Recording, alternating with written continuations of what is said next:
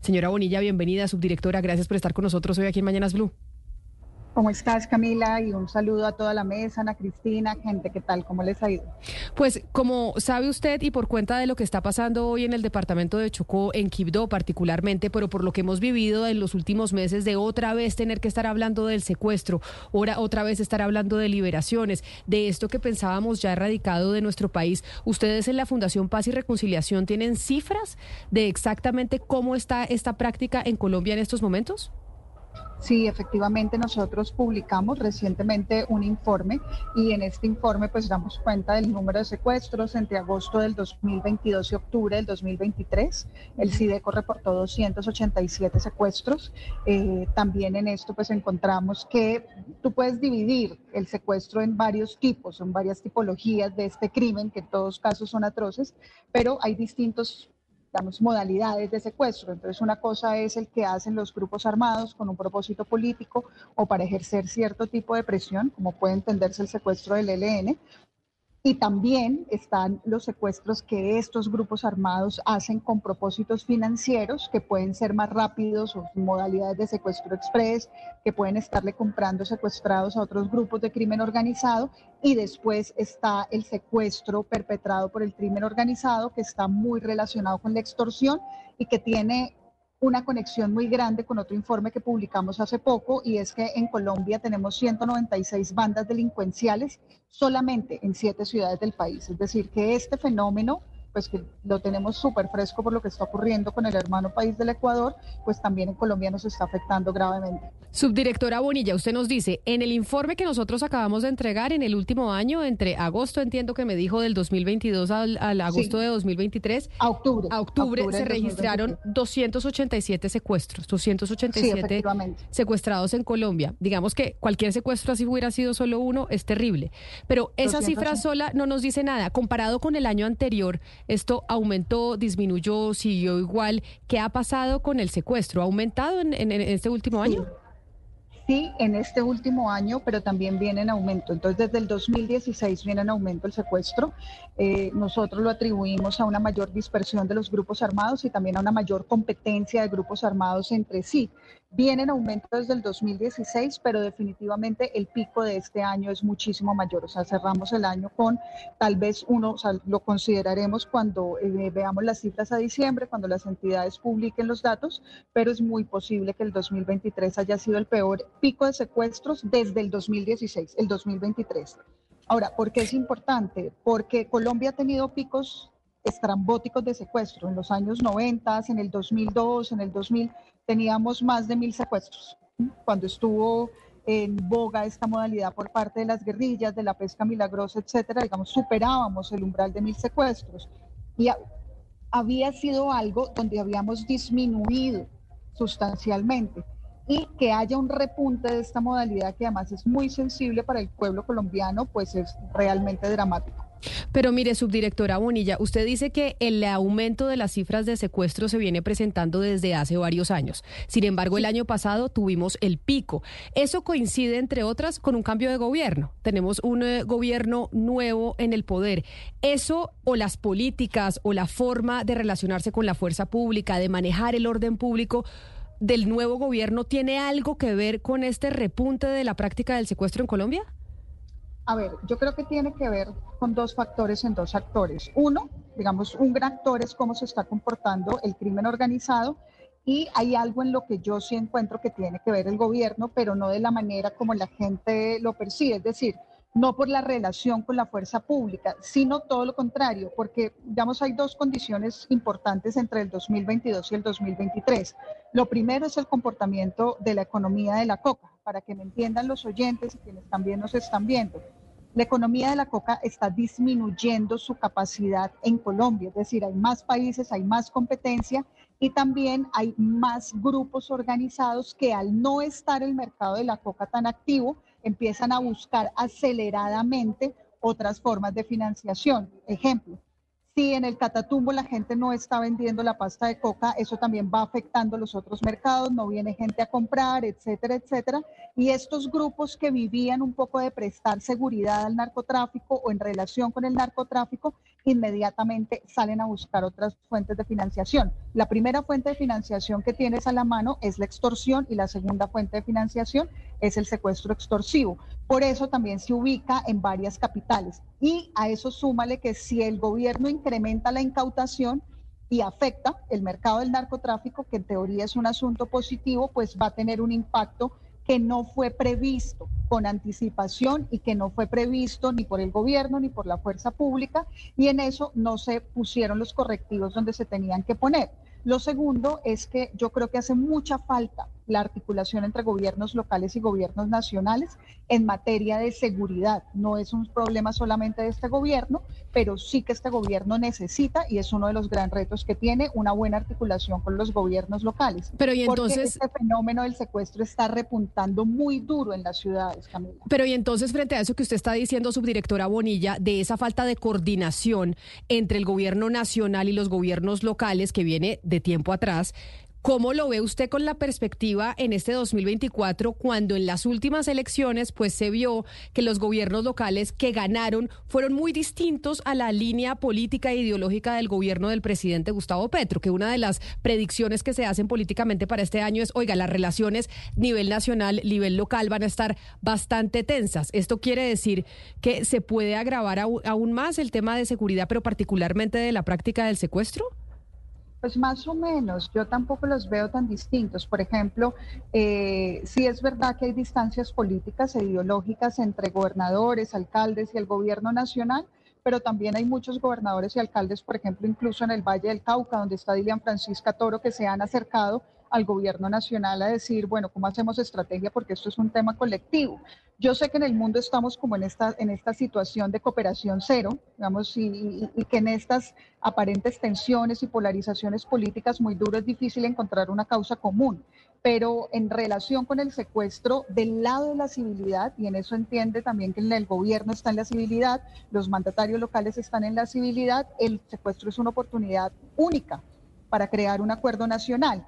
Eh, sé, por ejemplo, que en Bogotá, que es una de las ciudades más afectadas por este fenómeno, el alcalde Galán está entrando en conversaciones con el gobierno nacional y que el tema de la seguridad ciudadana es un tema muy importante para ambas partes. Ahora, también sé que el nuevo secretario de Seguridad es una persona que eh, tiene una alta experticia técnica en materia de datos y que no tendría ningún problema en sentarse con los técnicos del Ministerio de Defensa, por ejemplo, a solucionar una de las cosas que no tenemos, y es que a nivel de regiones no tenemos capacidad tecnológica y logística para responder rápidamente cuando ocurre un secuestro o cuando ocurre un evento de secuestro.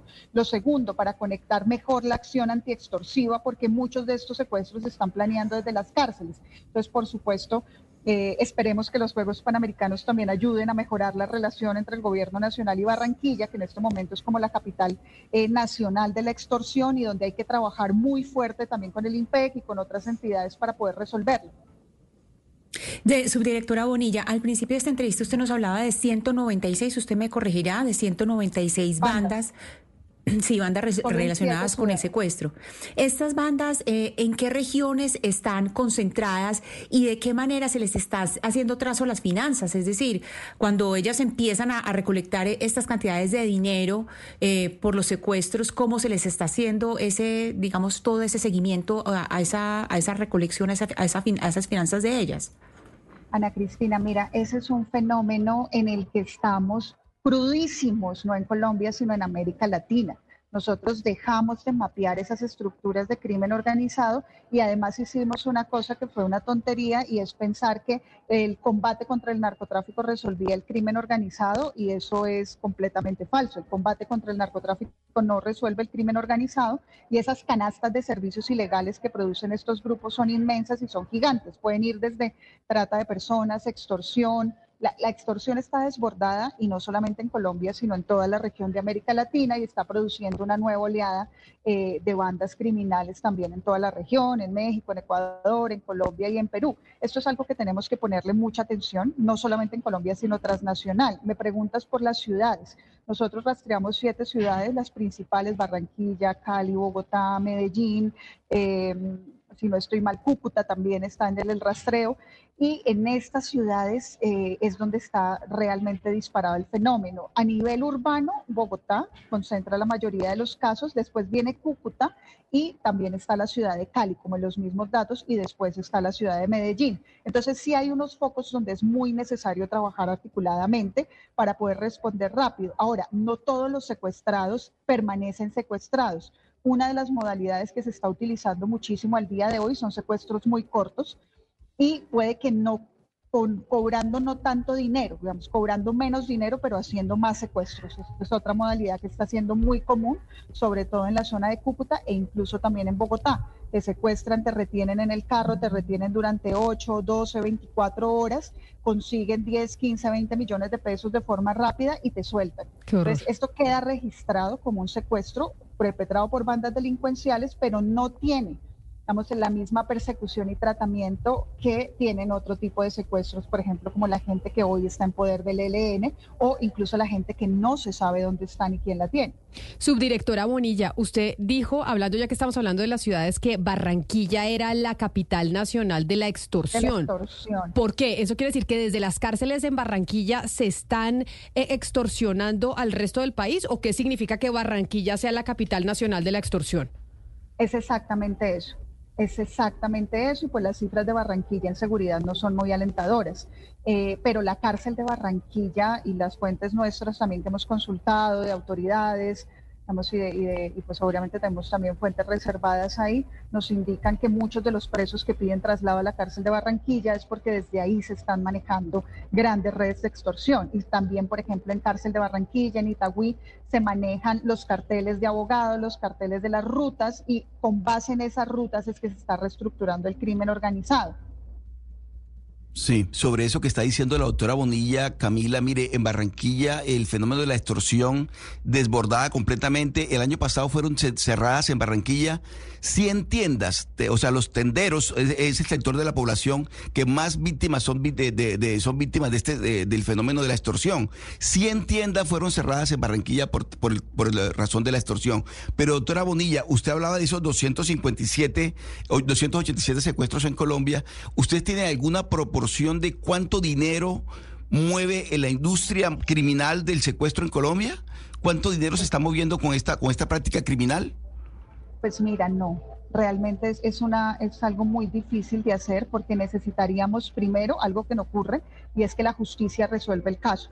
Cuando la justicia resuelve el caso, uno podría saber cuánto tuvo que pagar la familia para liberar a su persona querida y eso no está ocurriendo, porque lo otro que pasa es que es un crimen supremamente impune y mientras esa impunidad persista, pues mira, te lo voy a poner así y suena muy crudo para la audiencia, pero es, digamos, lo que está pasando. Estas bandas dicen es mucho más barato y fácil secuestrar a una persona, cobrarle a su familia, así sean 20 millones de pesos, que mover un kilo de coca.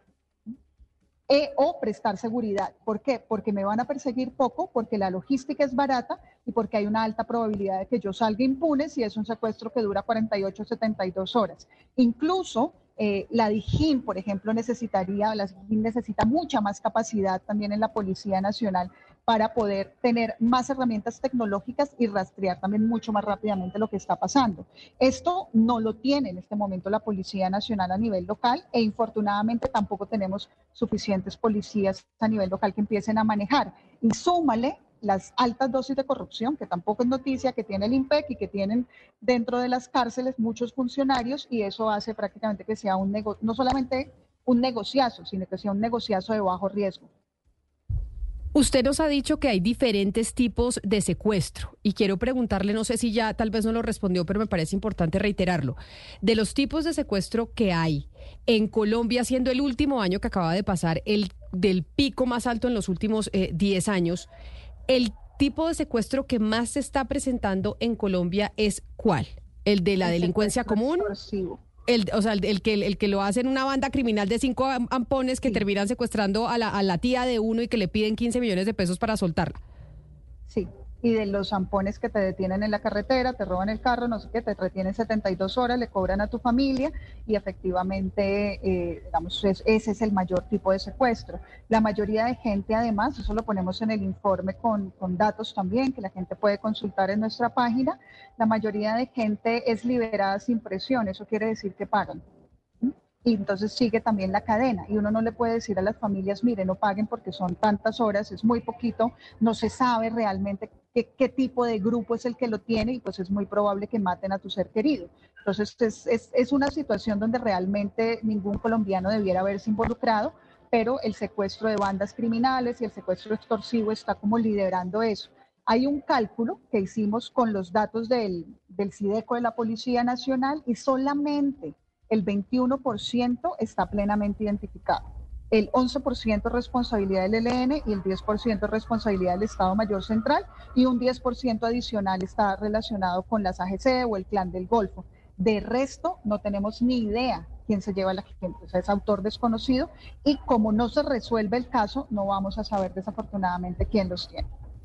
Pues directora, subdirectora de la Fundación Paz y Reconciliación, Laura Bonilla, aterrador, aterradora la información que usted entrega sobre la situación del secuestro en Colombia y creo que ha sido clarísimo. Mil gracias por aceptar esta invitación de hablar con nosotros hoy en Blue Radio cuando precisamente se está presentando esa manifestación en el departamento de Chocó para, pues, marchar la ciudadanía en contra de este que es uno de los crímenes más abominables que hemos vivido nosotros en Colombia. Mil gracias y feliz día.